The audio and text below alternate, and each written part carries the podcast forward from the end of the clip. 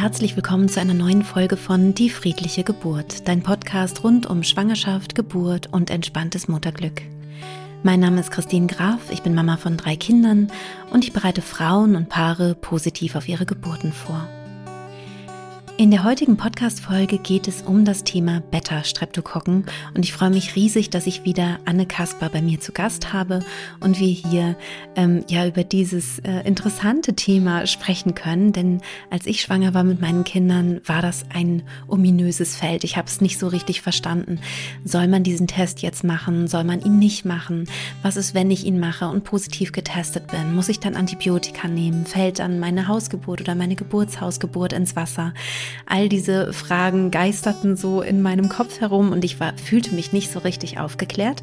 Und damit es dir nicht genauso geht wie mir, sondern du aufgeklärt in die Geburt gehen kannst oder auch die Entscheidung treffen kannst, möchtest du dich testen lassen, ja oder nein? Und bei einem positiven Test, was möchtest du machen oder auch nicht machen? Ähm, dafür haben wir jetzt eben dieses Interview für dich aufgezeichnet. Und ich wünsche dir jetzt ganz viel Freude und vor allem wichtige Erkenntnisse für dich. Liebe Anne, wie schön, dass du wieder bei mir zu Gast bist im Podcast. Ich freue mich sehr.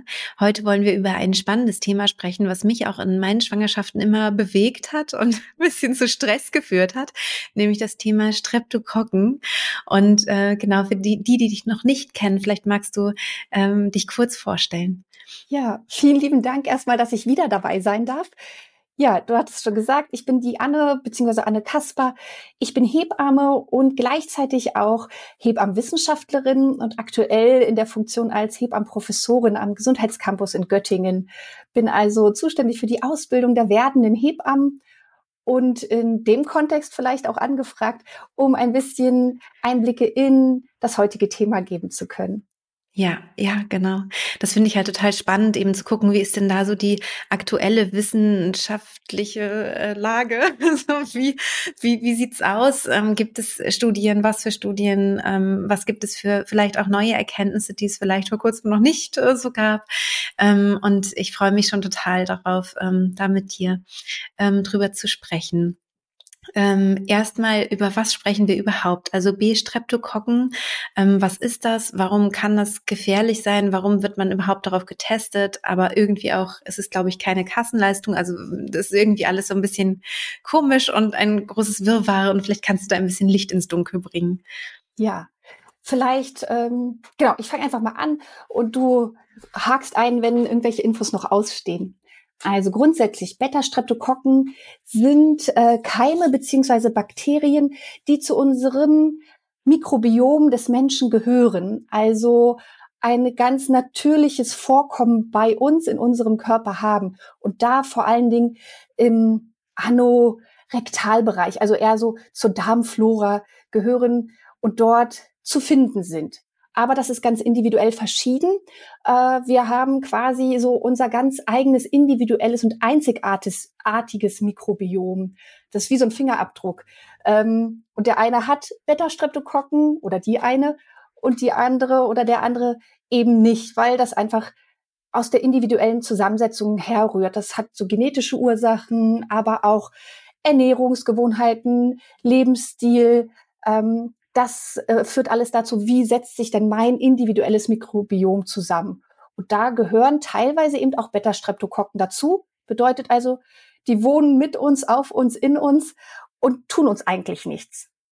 Und bei den Beta-Streptokokken kommt jetzt der spannende Aspekt hinzu, dass Beta-Streptokokken, wenn sie auf ein ja, immunsuppressives Organ, also einem immunsuppressiven Organismus treffen, was bei Neugeborenen der Fall ist, eben doch krankhaft sein können. Und äh, wo stecken sich dann Neugeborene an? Während der Geburt, weil da kommen sie dicht an diesem äh, Bereich vorbei, können sich mit Beta-Streptokokken infizieren und dann können die Beta-Streptokokken eben bei den Neugeborenen insbesondere vor allen Dingen die, die beeinträchtigt sind, also wenn das Frühgeborene sind, also noch weniger mhm. ähm, stark und abwehrkräftig, dass da dann Infektionen zu der sogenannten neugeborenen Sepsis führen können.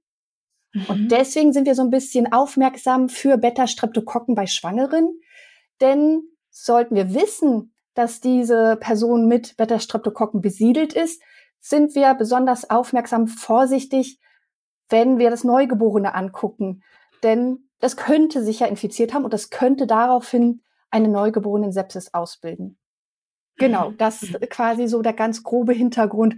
Was sind eigentlich ja. Beta-Streptokokken und warum sind sie besonders in der Schwangerschaft interessant und außerhalb derer seltener Thema? Ja, also das heißt, man hat sowieso diese ähm, Besiedelung oder man hat sie eben nicht. Ähm, verändert sich das im Laufe des Lebens oder ist das einfach was Generelles? Ich glaube, das kann, also da bin ich jetzt nicht die ganz große Expertin, aber das ist so ein bisschen im Wandel, dadurch, dass das durch Ernährungs-, Essgewohnheiten, Lebensstil, äh, wo wohne ich, welche Einflüsse hat, äh, habe ich auf meinen Darm, kann das verändert werden. Das ist aber ja nicht so schnelllebig, sag ich mal, wie sich diese, dieser ja, Organismus, Mikroorganismus in uns drin so verändert. Aber da bin ich jetzt auch nicht die Expertin und könnte da jetzt genaue Zahlen zu nennen. Ja, ja. Also wenn man jetzt ähm, bei zwei Schwangerschaften schon positiv getestet wurde, kann man davon ausgehen, dass es bei der dritten auch so sein wird. Genau. Tatsächlich ist hm. es auch so, dass die, die aktuelle Leitlinie äh, besagt, sollte es, ähm, sollte bekannt sein, dass die Person außerhalb der Schwangerschaft oder in einer vorherigen Schwangerschaft Beta-Streptokokken hatte, dann würde man sie auch in einer Folgeschwangerschaft wie Beta-Streptokokken positiv behandeln, unabhängig davon, ob in dieser Schwangerschaft ein Test gemacht wurde oder nicht. Ähm, es heißt dann einmal Beta-Streptokokken, immer Strepto Beta-Streptokokken sozusagen. Ja, ja, okay. Und ähm, ich weiß noch, dass bei meinem, bei meiner zweiten Geburt war das so, da wurde ich positiv getestet. Ich dachte nämlich, das wäre wie so eine Infektion. Also ich habe nicht gedacht, dass man das immer hat oder nicht hat, sondern ich dachte, das ist halt eine Art Infektion und das muss behandelt werden. Und ähm, war dann in, in der Klinik zur Geburt und habe äh, dort Antibiotika bekommen und fand es irgendwie gar nicht gut. Ich hatte ein ganz blödes Gefühl dabei, aber das war jetzt einfach dann so. Vielleicht ähm, kannst du uns dazu sagen, was sind da die Vor- und die Nachteile? Also mein Kind ist nicht äh, irgendwie eine Frühgeburt gewesen, ganz gesundes, äh, großes Kind ähm, und ja, war jetzt nichts irgendwie, wo ich das Gefühl hätte, das hätte vielleicht nicht gepackt oder so. Aber gibt es dabei bei so ganz gesunden Kindern auch so eine Gefahr, wenn man das nicht behandelt? Mhm. Ähm, also die Idee ist es, warum wir Antibiotika geben während der Geburt. Da ist ja das größte Potenzial oder die größte Wahrscheinlichkeit oder Risiko, wie auch immer, welche Perspektive wir jetzt darauf einnehmen, dass das Kind, unabhängig wie alt es ist, also wie kräftig oder wie weit in der Schwangerschaft es geboren wird, sich mit den Beta-Streptokokken infizieren kann und dann gegebenenfalls auch die Beta-Streptokokken eben eine Sepsis auslösen. Und das Antibiotika mhm ähm, soll während der Geburt dafür sorgen, dass diese Beta-Streptokokken inaktiviert werden, sodass sie gar nicht erst ihre Wirkung auf das Neugeborene aus äh, entfalten können, vielleicht besser gesagt. Also Antibiotika zerstören ja Bakterien, das ist ihre Aufgabe. Und wir versuchen während der Geburt, während die Bakterien auf das Kind übertreten können, sie zu zerstören. Deswegen auch die Idee, mit Geburtsbeginn, also ich habe einen Blasensprung oder aber beginnende Wehentätigkeit, würden wir starten, äh, die Antibiotika zu geben. Gibt so eine Initialdosis sozusagen und dann so eine Erhaltungsdosis, würden wir sagen. Weil wir können ja nicht absehen, wann kommt das Kind tatsächlich. Äh, wir haben so einen Geburtsbeginn, den kann man mehr oder weniger gut eingrenzen. Und dann gibt es bis zur Geburt des Kindes in so bestimmten Abständen äh, Antibiotika, um über den Verlauf der Geburt die Bakterien unschädlich zu machen und damit eben auch das Risiko zu senken, dass das Neugeborene eine neugeborenen Sepsis entwickelt, weil gar nicht so viele beziehungsweise nicht so aggressive Bakterien auf es übergehen. Das ist die ja. Idee. Und das funktioniert auch ganz gut, also dass man das wirklich eliminieren kann, sozusagen diese Gefahr. Seit der Einführung oder die Studien, die dazu gemacht wurden, zeigen, dass die äh, Anzahl der Neugeborenen ähm, Sepsis äh, runtergegangen ist, dadurch, dass man eben mit Antibiotika behandelt. Und gleichzeitig ähm, sind sich da so ja, ähm, Guidelines beziehungsweise Leitlinien international gar nicht so einig, wie das Vorgehen sein sollte.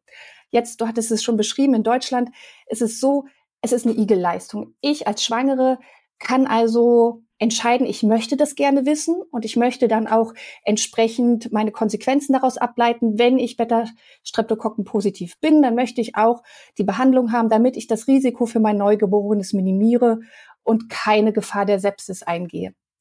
Ähm, also ist das so ein, ja, die Igelleistung, individuelle Gesundheitsleistung. Es ist nicht im Kassenkatalog abgedeckt. Äh, In Amerika wird es ähm, flächendeckend quasi angeboten. Da dürfte jede Schwangere oder könnte jede Schwangere sich diesen Test äh, äh, diesen Test machen lassen und dann gegebenenfalls mit Antibiotika während der Geburt behandelt werden. Wir haben eher so ein quasi äh, selektives Vorgehen. Im, wir, äh, die Kassen zahlen es, wenn es Risikofaktoren gibt, weil vorherige Schwangerschaft oder wir haben Frühgeburtsbestrebungen, dann würden die Kassen das auch übernehmen. Aber wir machen nicht dieses Gießkannenprinzip, alle Schwangeren kriegen das, weil nämlich, und das ist so ein bisschen die Argumentation, dann würden ja auch viel mehr Frauen oder Schwangere, Gebärende unter der Geburt auch Antibiotika bekommen. Und mit Antibiotika, genau. äh, ja, die wirken, aber sie haben eben auch ne Nebenwirkungen, dass äh, wir Antibiotikaresistenzen äh, befördern, dass natürlich auch andere äh, Bakterien, die zu unserer Darmflora gehören, mit angegriffen werden. Und da dieses Risiko-Nutzen-Verhältnis irgendwie ausgewogen zu behalten, das ist so ein bisschen der Versuch. Und aktuelle mhm. Studien sind sich quasi, oder wenn man die auswertet, kommt man zu einem unklaren Ergebnis.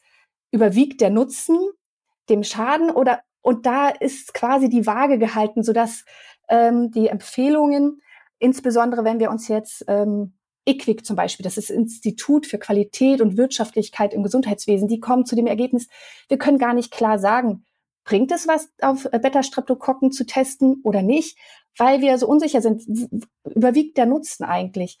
Und so mhm. hat man das quasi diese Entscheidung an das Individuum gegeben, nämlich die Schwangere, zu sagen, hey, ich für meine Situation würde das gern wissen und ich will den Weg gehen oder vielleicht auch nicht.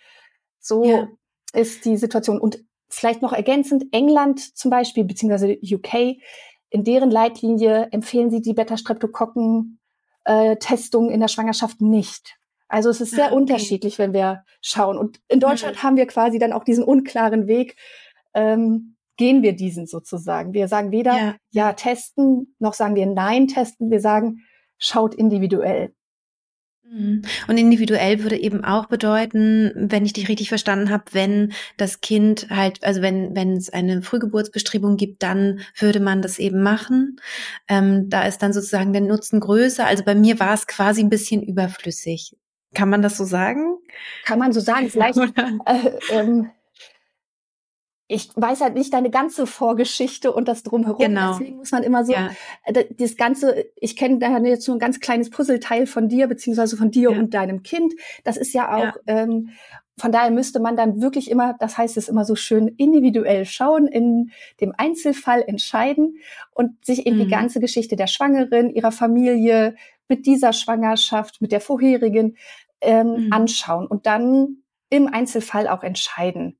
Und ja, ja. da ist dann Beratung relevant, Aufklärung, dass man gemeinsam Absolut. mit seinen betreuenden Ärztinnen oder Hebammen äh, schaut, ja. was passt zu meiner Situation jetzt gerade.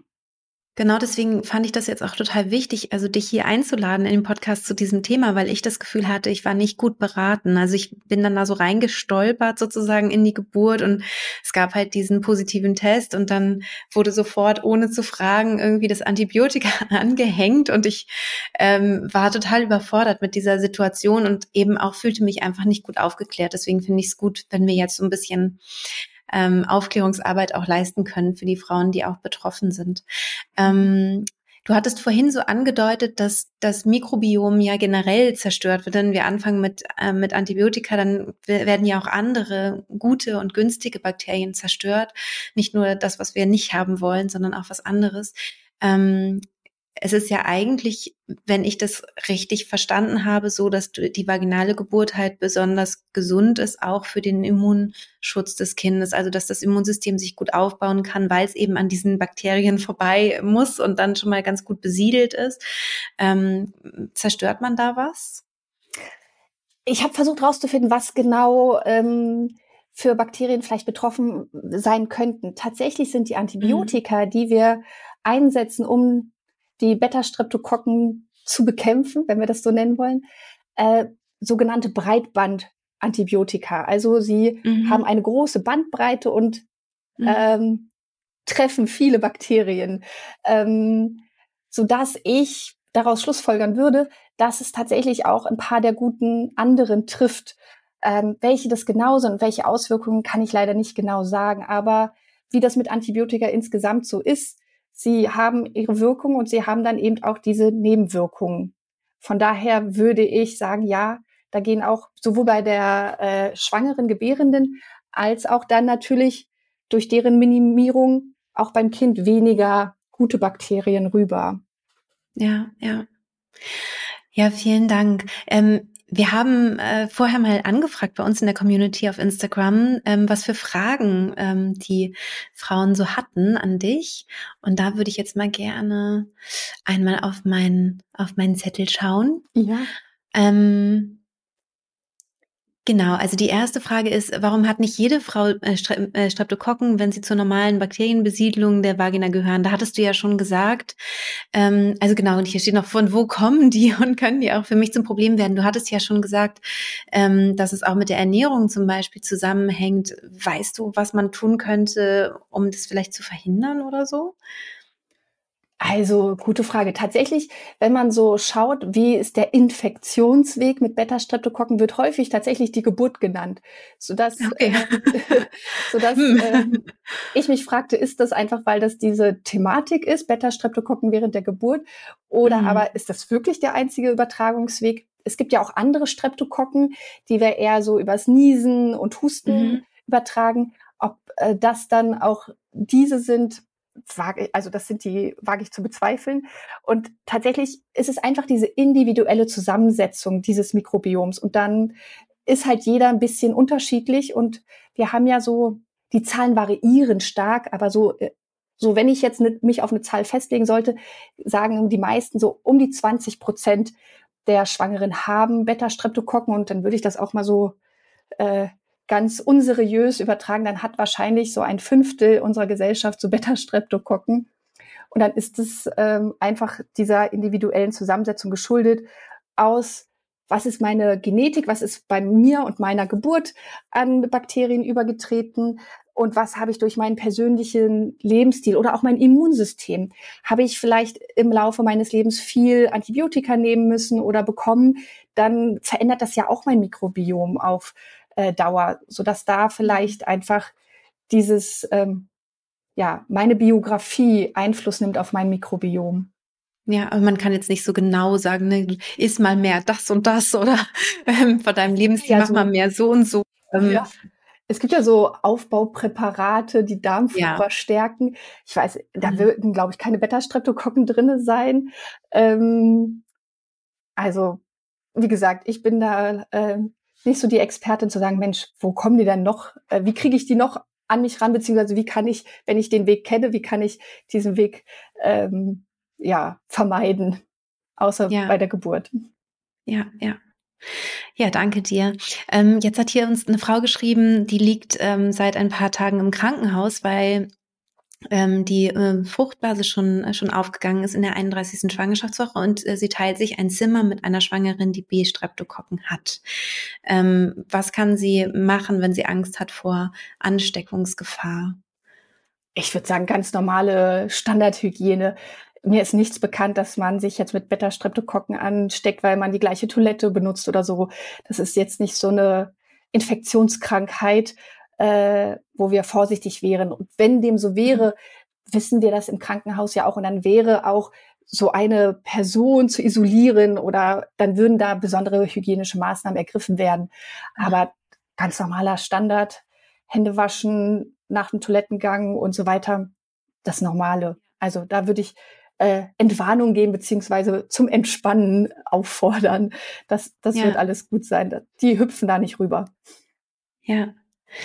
Super. Ähm, Hier ist noch eine Frage zum B-Streptokokken-Test. Äh, da hat eine Frau die Erfahrung gemacht, dass ähm, falsch negativ getestet wurde. Also sie war wohl positiv und ähm, sie meinte, der wurde wohl nicht, der Abstrich wurde nicht so gut vorgenommen oder so, dass, dass es eben falsch negativ war. Ähm, hast du da ähm, irgendwelche Informationen? Ist das wirklich, also wie aussagekräftig der Test überhaupt ist ähm, und wie häufig das passiert, dass der falsch äh, negativ ist? Gute Frage. Da gibt's ja so Werte, so Sensitivität, Spezifität.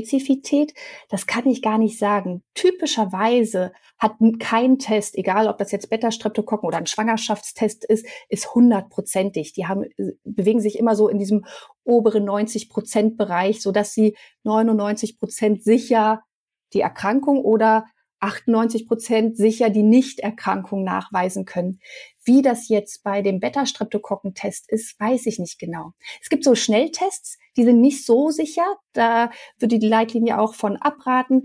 Die gehen eher zu diesem ähm, ja, Abstrichtest, der dann diese Bakterienkultur anlegt und dann sobald man die Bakterien nachweisen kann, dann sagt, ja, das ist positiv, beziehungsweise mhm. keine Bakterien gefunden, negativ. Wie sicher das ist, kann ich nicht genau sagen, aber ich vermute, wie bei den allermeisten Tests, irgendwas im oberen 90 Prozent Bereich. Und ja, mhm. das bedeutet, je, und das ist auch so eine Abwägen, wenn ich alle, alle Menschen oder beziehungsweise in unserem Fall Schwangeren teste, je mehr ich in meinen Testpool packe, desto wahrscheinlicher ist es, dass ich auch falsch positiv ist es ja dann. Also die Frau ist positiv getestet, obwohl sie negativ ist. Also dass ich falsch positive Testergebnisse erzeuge, ist sehr viel größer, wenn ich die Masse teste. Und wenn ich aber das eingrenze auf die Risikogruppen, auf eine kleine Gruppe, dann ist auch die Wahrscheinlichkeit, dass ich die, äh, die richtig positiven erwische, äh, viel größer. Das kann man sich so vorstellen. Ich angle in einem großen See von Fischen und da sind nur die aussortierten Fische drin. Dann erwische ich auch den, der wirklich krank ist. Während wenn ich da alle reinschmeiße und alle teste, alle Fische, da sind jetzt super viele, dann erwische ich auch manchmal einen Fisch, der eigentlich gar nicht krank war. Also krank. Mit Beta-Streptokokken sind wir ja eigentlich nicht krank, sondern besiedelt. Ja, ja. Ich hatte sie jetzt so verstanden, dass es andersrum war, ne, dass sie, aber vielleicht habe ich es auch falsch verstanden. Aber ist ja auch egal. Also, dass sie andersrum halt ist quasi negativ, ähnlich, ne? Eben, genau. Ist dann das ja nicht, ich bin positiv, aber mein Test äh, gibt mir ist die falsche Sicherheit, ich sei negativ. Ja, genau. Ja, genau. Und dann, genau. das hat natürlich man, andere Konsequenzen, weil mm. ich hätte dann Antibiotika bekommen, aber das mhm. tue ich jetzt nur nicht in der Klinik, weil mhm. ich habe ja das falsch, falsche Ergebnis, das mich in einer falschen Sicherheit ja, äh, ja. wiegen lässt, ja. Ja. Ähm, wenn ich positiv getestet bin, ähm, kann ich mich dann trotzdem gegen das Antibiotikum, Antibiotikum entscheiden? Also hätte ich damals sagen können, will ich trotzdem nicht. Wäre das oder wäre das oder wäre das ganz blöd gewesen? Also wäre ich in eine Situation gekommen, wo alle gedacht hätten, ich bin verrückt oder oder so, oder? Also grundsätzlich, grundsätzlich, äh, das ist ja so mein Credo, das versuche ich auch ähm, ja weiterzutragen. Grundsätzlich sind wir unabhängig, ob wir schwanger sind, gebärend oder sonst jemand im Gesundheitssystem, sind wir mündige mhm. Menschen und selbstbestimmt. Und insbesondere mhm. äh, versuche ich das zu betonen in Schwangerschaft und während der Geburt. Bedeutet, ich kriege Angebote vom Gesundheitssystem. Ich kann das Angebot des Testen, Testens annehmen und ich kann aus diesem Testergebnis meine eigenen Konsequenzen ziehen. Wichtig ist, dass ich gut beraten werde, aber dass ich auf Grundlage genau. dieser Beratung und der Möglichkeiten, die mir dann offen stehen, selbst entscheiden kann oder gemeinsam mit meinen Betreuenden, weil wir gemeinsam gucken, was macht in meiner Situation gerade Sinn. Und grundsätzlich mhm. ist das quasi immer ein Angebot. Ich als Hebamme oder als äh, Frauenärztin mache das Angebot und dazu bin ich auch verpflichtet, das aufzuzeigen. Aber als Schwangere, Gebärende darf ich entscheiden. Und ich kann das theoretisch auch ablehnen. Häufig muss ich das dann auch mit meiner Unterschrift quittieren. Und ja, vielleicht äh, sind andere Betreuende anderer Meinung und finden das komisch.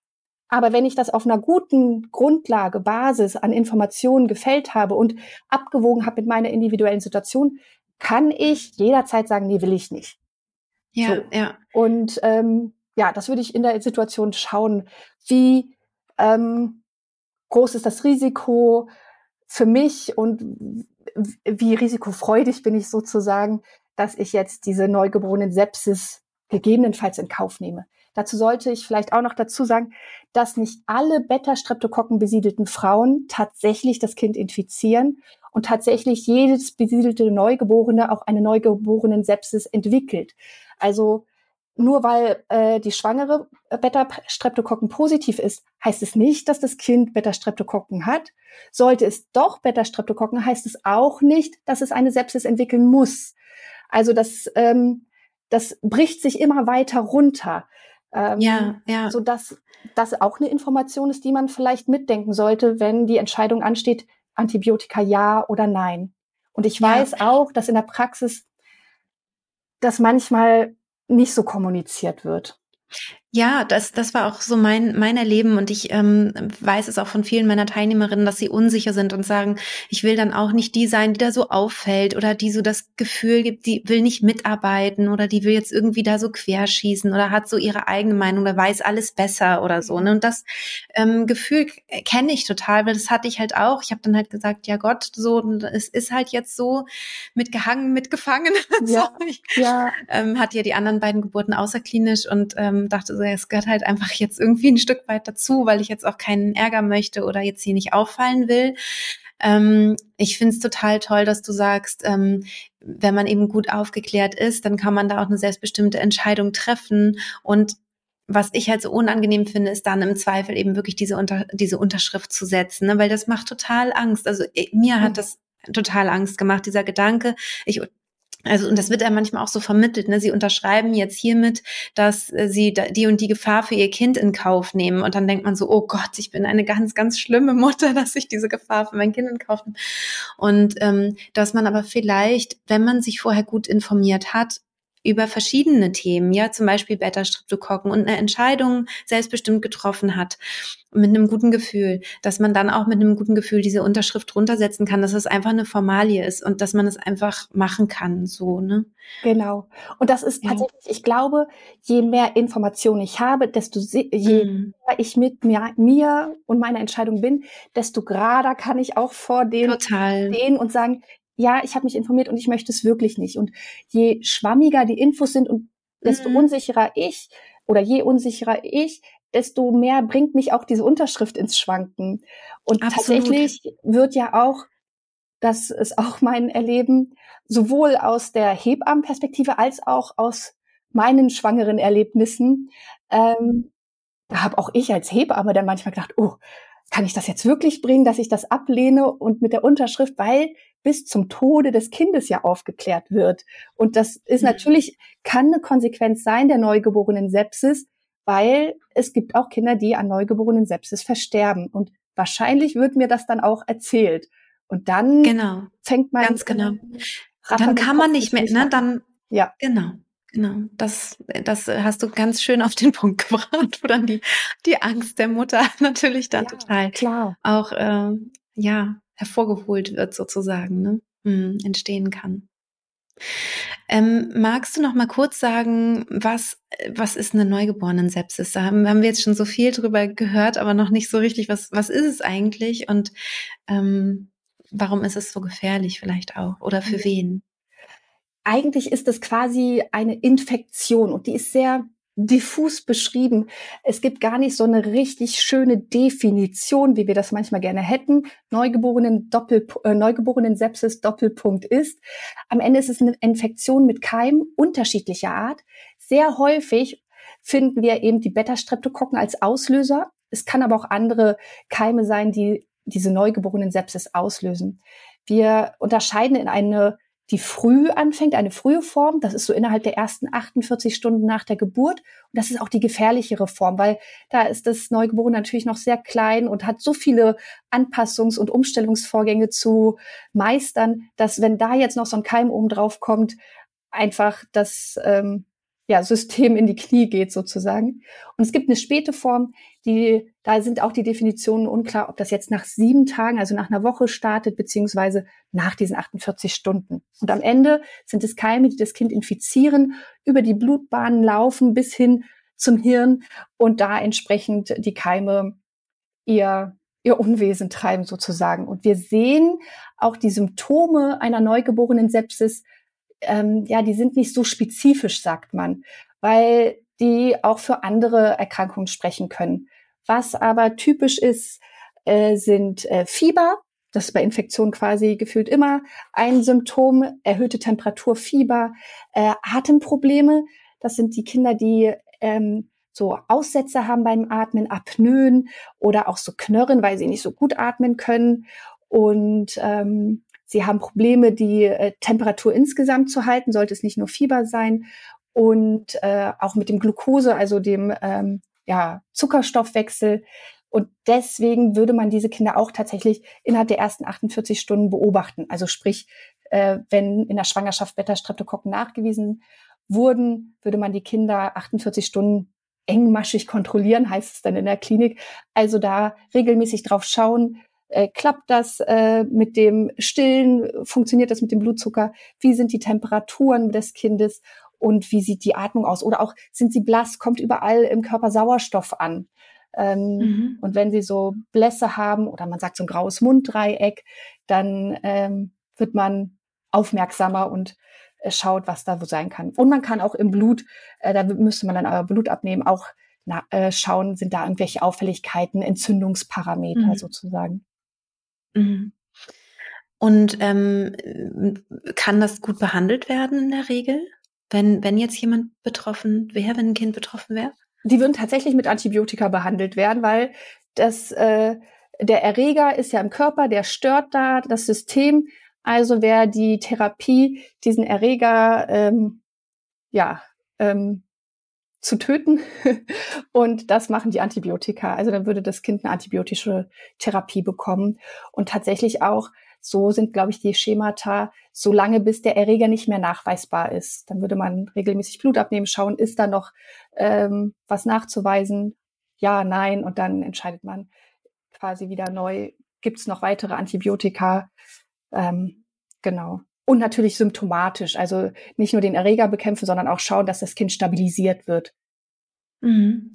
Wenn das Kind jetzt ein gesundes Kind ist, also jetzt nicht ähm, irgendwelche Vorerkrankungen hat oder vielleicht auch ähm, nicht zu früh gekommen ist, sondern so am Termin gekommen ist ungefähr, ähm, kann das Kind dann in der Regel gut alleine mit dem, mit dem Erreger äh, zurechtkommen, beziehungsweise mit der, falls es eine Sepsis entwickelt, damit auch gut zurechtkommen? Oder braucht es dann auf jeden Fall eine Antibiotikagabe? Ich würde sagen, ich bin jetzt ja keine Pädiaterin äh, oder Neonatologin, wie die dann so heißen, rund mhm. um die mhm. Geburt, die äh, KinderärztInnen. Aber ich würde sagen, da braucht es Unterstützung. Dieser kleine Körper ja. äh, braucht da Unterstützung und die gehen dann auch in die Kinderklinik beziehungsweise sind dann in Betreuung, intensivmedizinischer Betreuung. Also die sind dann ähm, ja, ja. bedürftig, hilfebedürftig. Da ja, egal, ich, ob die ähm, jetzt vorerkrankt sind oder nicht, ne? Genau, alle da würde ich nicht mitfahren mit den Erregern. Ja. ja, ja. Und wie häufig ist die Ansteckung? Also, dass sich dann eben ein, ein, ein Neugeborenes bei der Geburt ansteckt mit Beta-Streptokokken? Wenn die Mutter. Ja, das habe ich mir irgendwo aufgeschrieben. Also eine Infektion auf alle Geburten, ähm, äh, da gibt es die Zahlen zwischen 0,3 bis 0,5 pro 1000 Geburten infizieren sich, unabhängig mhm. von der Beta-Streptokokkenbesiedlung. Und habe ich hier irgendwo eine Zahl? Ich glaube. Ah, okay, das ist dann von allen, also egal, ob sie Beta-Streptokokken haben genau. oder nicht. Genau. Mhm. 1,8 Fälle pro 1000 Lebendgeburten ist es bei den GBS-Frauen sozusagen. Also GBS-Frauen sind die, die äh, GBS ist Beta-Streptokokken. Gram, okay. äh, mhm. Äh, dafür, also Beta-Streptokokken Streptokokken der Gruppe B, das sind so Synonyme für die Beta-Streptokokken, mhm. da liegt die Zahl entsprechend höher, 1,8 Fälle pro 1000 Geburten. Mhm. Ist in einer Studie, wahrscheinlich variiert es auch. Da, je nachdem, welche Studie man anschaut, sind das dann vielleicht Nuancen, Abweichungen, aber man kann so okay. aufrunden, zwei von 1000 Beta-Streptokokken besiedelten Frauen, von denen würden Neugeborene sich infizieren. Mhm, genau. Und die Fälle, bräuchten dann dementsprechend, äh, bräuchten dann dementsprechend eine Antibiotikagabe und, und eine engmaschige Betreuung und all genau. das, ne? Mhm. Und dann konnte, also durch diese Antibiotikagabe kann diese Infektion von 1,8 Fällen pro 1000 Geburten auf 0,4 Fälle pro 1000 Geburten gesenkt werden. Also wenn man sich allein diese Zahl anguckt, 1,8 mhm. zu 0,5, also wir konnten das mehr als halbieren dadurch, dass äh, die prophylaktisch. Frauen prophylaktisch mhm. Antibiotika bekommen. Okay, okay. Aber immer noch, ne? Es gibt immer noch welche, die sich dann da durchschleichen und das trotzdem noch. Ja, und gleichzeitig ist die Frage, das, das kann ich jetzt, äh, habe ich jetzt in der Studie quasi nicht nachgelesen, könnte man mal gucken, ähm, wie lange war denn die Antibiotikagabe während der Geburt, wie kurz vorher vor der Geburt. Man sagt auch, es gibt ja auch manchmal schnelle Geburten, das ist das zweite oder dritte Kind, die kommen ein bisschen schneller. Und die Antibiotikagabe sollte schon vier Stunden vor der Geburt gegeben worden ah. sein. So, und jetzt dann war es bei mir komplett un, also war es völlig überflüssig. Es war eine Geburt von 90 Minuten. Wann habe ich die Antibiotika bekommen? Keine Ahnung. Und das, ja, äh, genau. und äh, mein Sohn ist in in drei Presswehen auf die auf ja. die Welt geschossen. Wahrscheinlich hätte er sich eh nicht anstecken können bei dem Tempo. Ja, vielleicht. Also von daher auch da, hm. dann haben vielleicht, hm. also ne, äh, das ist ja ein gutes Beispiel. Also man sagt, die mhm. Wirkung des Antibiotika sollte vier Stunden vor der Geburt, also man sollte es gegeben haben, damit die Wirkung auch einsetzen kann. Mhm. Und wenn es dann halt ein kürzerer Zeitraum ist, weil wir können ja leider, äh, schön wäre es, in so manchen Situationen zu wissen, wie ja. viele Wehen sind es denn noch, wie lange dauert es genau. denn noch. Das können wir nicht. Und ähm, ja, manche Geburten sind schneller als andere und dann hat man vielleicht die Antibiotikagabe gar nicht so richtig reingekriegt. Ja, genau, genau. Ähm, ich komme mal wieder zurück zu den Fragen, mhm. ähm, die mich so erreicht haben. Und zwar gibt es irgendwas zu ähm, beachten, wenn man ähm, positiv getestet ist. Also zum Beispiel ähm, darf man eine Dammmassage durchführen, war die Frage. Ja, also grundsätzlich sind es alles ganz normale Schwangere, die mit Beta-Streptokokken besiedelt sind. Und äh, ich würde da keine Einschränkungen in dem Sinne machen, sondern die Besonderheit ist, dass sie dann während der Geburt die Antibiotikatherapie angeboten bekommen, um eben die neugeborenen Sepsis zu vermeiden. Denn tatsächlich haben die Beta-Streptokokken diese Auswirkungen auf das Neugeborene, aber für die Schwangerschaft, die Schwangere, bleibt ja. alles beim, gleich, äh, beim Alten, beim Gleichen, wie auch immer. Mhm. Es kam noch eine Frage rein, ähm, ob äh, sich das Neugeborene oder das Ungeborene schon im Mutterleib anstecken kann mit diesen äh, Streptokokken. Äh, kommt also so ein bisschen drauf an, tatsächlich ähm, bei ähm, quasi vorzeitigem Blasensprung, wenn quasi die, die Schutzhülle der Fruchtblase nicht mehr da ist, diese Barriere nicht, dann können die natürlich auch da hochkrabbeln. Dann wäre das auch schon ähm, quasi intrauterin ähm, angesteckt. Gleichzeitig definieren wir ja den Blasensprung auch als ein Geburtsbeginn. Von daher, ja, ist das im Zeitfenster der Geburt. Ähm, weil so lange wartet man ja meistens nicht ab bei vorzeitigen Blasensprüngen. Ja, es gibt immer Ausnahmen, je nachdem, wie alt die Schwangerschaft ist. Ob das eine Frühgeburt wäre, würde man versuchen, das zu ziehen. Aber diese Schutzbarriere ist einfach nicht mehr da. Und dann äh, kann bei offener Fruchtblase nach einem Blasensprung, dann könnten die da auch hochwandern. Ja, ja. Ähm, jetzt gab es noch die Frage, also was für ähm, Risiken es gibt bei der Antibiotikagabe. Ähm, da hast du ja schon ein bisschen was dazu gesagt. Gibt es darüber hinaus noch was, was du, was da noch gefehlt haben könnte? Ja, vielleicht so ganz generell natürlich Allergien, Unverträglichkeiten bei der Schwangeren, ähm, dass man da mit drauf achtet, welches äh, Präparat, welches Antibiotikum passt und dann ähm, ja dies quasi typische Resistenzen sollten natürlich äh, also sind eine Gefahr, weswegen wir ja immer sagen, hey, wir sollten gut abwägen, macht es jetzt Sinn, Antibiotika zu geben oder nicht? Weswegen ja auch in Deutschland diese Empfehlungen so sind, wir machen es nicht für alle. Ähm, und ähm, genau, und das gegebenenfalls Abtöten der nützlicheren Bakterien und das Durcheinanderbringen, nenne ich es mal, unseres Mikrobioms. Mhm. Und kann es auch so zu Bauchschmerzen, Blähungen, so sowas führen beim Neugeborenen? Das habe ich äh, gar nicht rausfinden können. Hm. Ganz abwegig ist die Frage nicht, aber ich kann sie nicht klar beantworten, ob tatsächlich die quasi die verminderte Mikrobiombesiedlung während der Geburt äh, dann so viel Einfluss auf die Darmflora des Neugeborenen hat, dass dann darüber verstärkt Blähungen oder so auftreten. Kann ich nicht genau sagen. Die nächste Frage wäre, ähm, ob es nicht auch eine Möglichkeit wäre, nach der Geburt das Baby zu testen auf eine Ansteckung und dann im Zweifel Antibiotikum zu geben, ähm, damit man das Mikro Mikrobiom halt nicht zerstört. Ähm, aber das würde man wahrscheinlich, wenn ich dich jetzt richtig verstanden habe, dann machen, wenn man eben auch irgendwelche ähm, Symptome hat wie Fieber und so weiter. Ne? Sonst genau. würde man das nicht machen, weil das äh, so, dann doch eine so geringe äh, Zahl ist. Ne? Das Tatsächlich, ja. also das, ähm, du hattest ja vorhin auch die Frage gestellt, könnte ich das Antibiotikum ablehnen?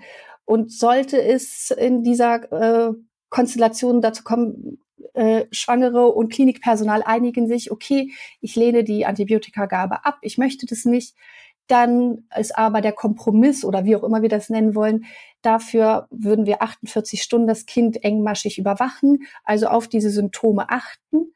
Ähm, das wäre eine Vorgehensweise zu sagen, okay, wir machen kein Antibiotika dafür, 48 Stunden, gucken wir genauer, gibt es solche Symptome? Und wenn dann Symptome auftreten, würde man tatsächlich so eine Blutkultur, also versuchen, den Erreger nachzuweisen. Und dann weiß man ja, dieser oder jener, und dann äh, kann daraus geschlussfolgert werden, welches Antibiotikum gegebenenfalls gegeben werden sollte. Ja, ja. Das wäre auch eine Vorgehensweise. Wie mhm. gut welche Kliniken da mitgehen, keine Ahnung.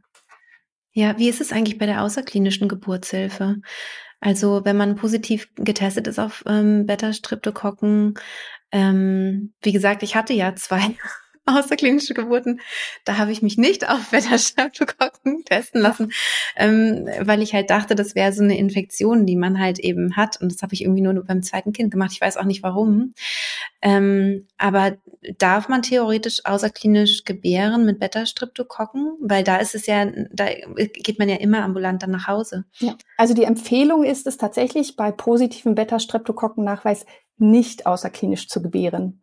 Da ist die Empfehlung, in eine mit Kinderklinik-Anbindung Geburtsklinik zu gehen. Das sind die Empfehlungen. Krass. Ich, sodass falsch tatsächlich, sodass tatsächlich ähm, sollte, also häufig ist es ja eh so, dass ich schon in Hebammenbetreuung bin, wenn ich außerklinisch gebären möchte. Da muss ich ja schnell sein heutzutage, dass das überhaupt noch klappt. Absolut. Und ja. dann würden die Kolleginnen auch empfehlen, den Test nicht machen zu lassen, denn je nach Ergebnis könnte dann die außerklinische Geburt auf der Kippe stehen. Ja. Es kann sein, dass mir das auch so empfohlen wurde, dass ich einfach den Test nicht machen soll. Aber ich habe nicht richtig verstanden, warum eigentlich.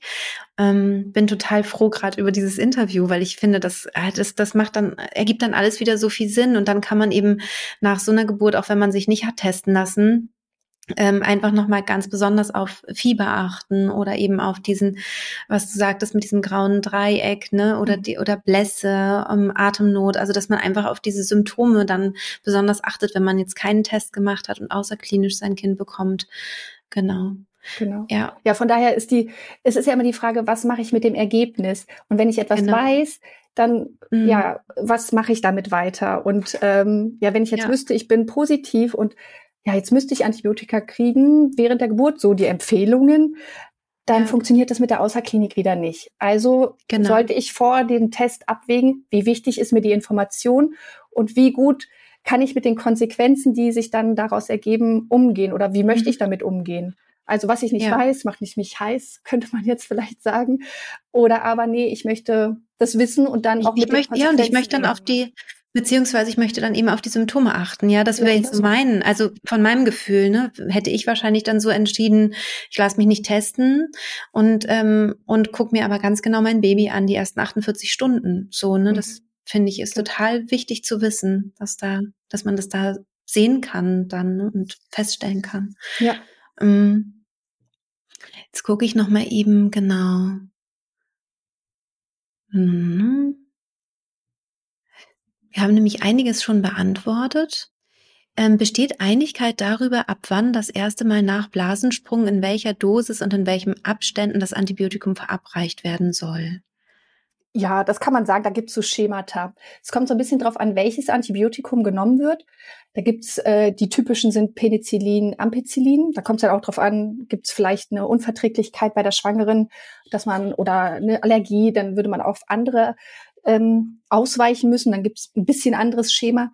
Aber es gibt immer quasi die Initialdosis, die erste Gabe, und die ist mit Geburtsbeginn. Und das kann sein mhm. der Blasensprung oder die zervixwirksamen Wehen, sagen wir. Also Wehen, die tatsächlich auch äh, zur Geburt führen, also Veränderungen am Muttermund bewirken, dass der aufgeht.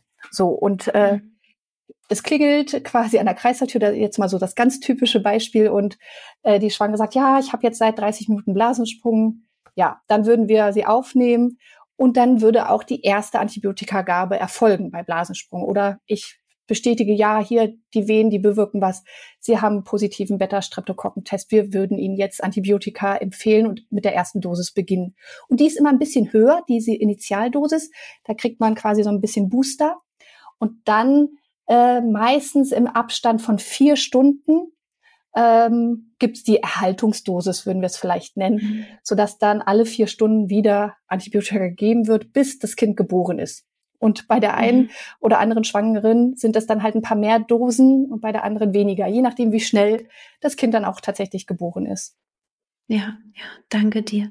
Wir haben jetzt zum, zum Abschluss die, die letzte Frage, ähm, da haben wir eine sehr spannende Frage bekommen, nämlich ob man mit, äh, also ob man eine Alternative zu Antibiotika ähm, äh, machen kann, nämlich mit Aromaölen. Hier steht, ähm, es gibt die Möglichkeit, eine Mikrobiomuntersuchung beim Institut für Mikroökologie machen zu lassen. Dabei wird der Abstrich neben den B-Streptokokken noch auf andere Bakterien und Infektionen untersucht.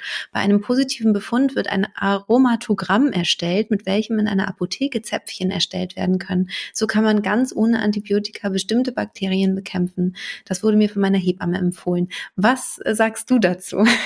Also bis äh, du hattest mir ja vorab schon äh, ja, genau. Einblick in die Fragen gegeben. Ja. Und äh, bis dahin kannte ich das überhaupt nicht. Ich habe mich jetzt quasi ja. frisch informiert und ja. ähm, würde sagen, es braucht bestimmt ein bisschen Vorlauf, weil der Beta-Streptokokken-Test mhm. erfolgt ja nach den Empfehlungen so nah an der Geburt wie möglich, also 35. bis 37. Mhm. Schwangerschaftswoche. Das ist so das Zeitfenster, wo äh, wir als Schwangere das Angebot bekommen, diesen Test machen zu lassen. Und ich würde schlussfolgern, wenn das ein Weg ist, den ich versuchen möchte zu gehen, weil ich ähm, Antibiotika nicht nehmen möchte, dann würde ich das frühzeitig quasi in Angriff nehmen, damit mein Mikrobiom Zeit hat, sich umzustellen. Ich kann gar nicht sagen, wie schnell dann quasi das Aromaöl in dem Fall dann die Beta-Streptokokken eliminiert bekommt, so dass ich dann den negativen Test hätte oder aber nicht mehr die Gefahr der Ansteckung. Das wäre so eine Frage, die ich da zu noch hätte sozusagen, wie schnell wirkt das Aromaöl denn und dass ich diese Wirkdauer oder diese, diese Zeit mit berücksichtige in meiner Therapie. Stimmt.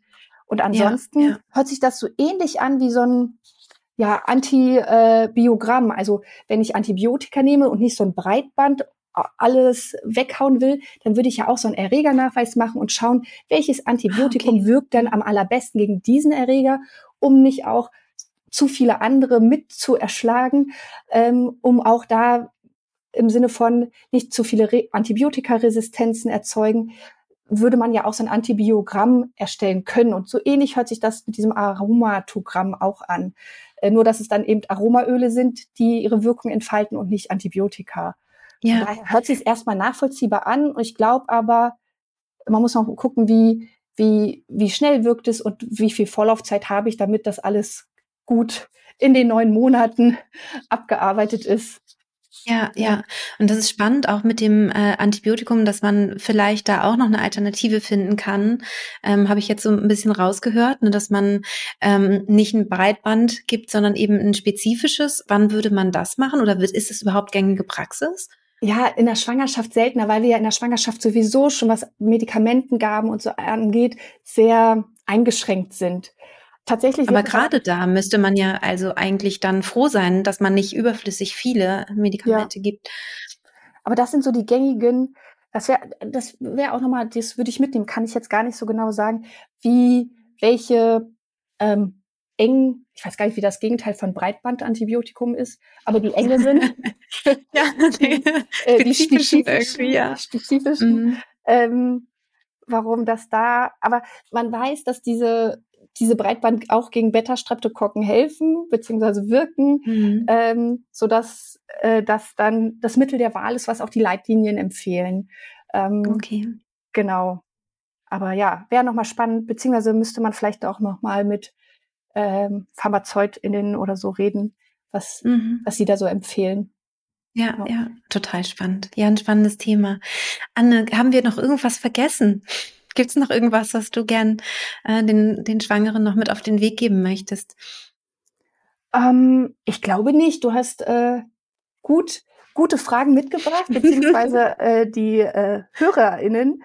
Ähm, ja. Und ich hoffe, auch wenn ich an der einen oder anderen Stelle nicht ganz so tief drin war, dass das äh, ein bisschen mehr Einblick gegeben hat und ja, jetzt entsprechend andere Gespräche vielleicht stattfinden bezüglich, ja. sollte ich testen, sollte ich nicht testen, beziehungsweise genau. was bedeutet das für mich?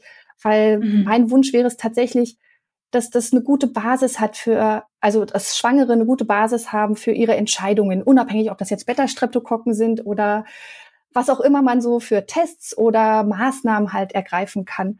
Und da ähm, hoffe ich, meinen Beitrag geleistet zu haben. Ja, also ich bin auf jeden Fall total froh, dass du hier warst, Anne. Ähm, bin, bin ganz, ganz äh, glücklich, dass du dein Wissen hier mit uns geteilt hast, weil ähm, das könnte ich gar nicht. Also deswegen bin ich, bin ich einfach ganz, ähm, ganz froh, deine Fachfrau hier zu Gast gehabt zu haben. Ich danke dir sehr.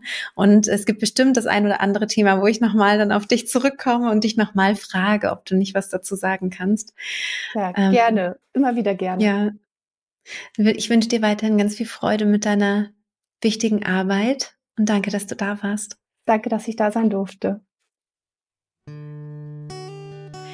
Ja, das war es schon mit dem Interview mit Anne Kasper. Ich hoffe, du konntest viel für dich mitnehmen und freue mich natürlich sehr, wenn dich ähm, Themen rund um Schwangerschaft, Geburt, Mutterschaft interessieren. Vielleicht hast du schon andere Podcast-Folgen von mir gehört oder entdeckt ähm, und vielleicht hast du auch Lust, einmal ja tiefer einzutauchen in das, was ich so mache, was mein Steckenpferd ist, nämlich die mentale Geburtsvorbereitung. Wenn du magst, findest du auch hier in den Show Notes wieder einen Link zu meinem kostenlosen Schnupp Schnupperzugang meines Online-Kurses und da kannst du ganz unverbindlich mal reinschnuppern, wenn du Lust hast, mehr zu erfahren. Ich wünsche dir auf jeden Fall von ganzem Herzen eine positive, eine gute Schwangerschaft und bis ganz bald, deine Christine.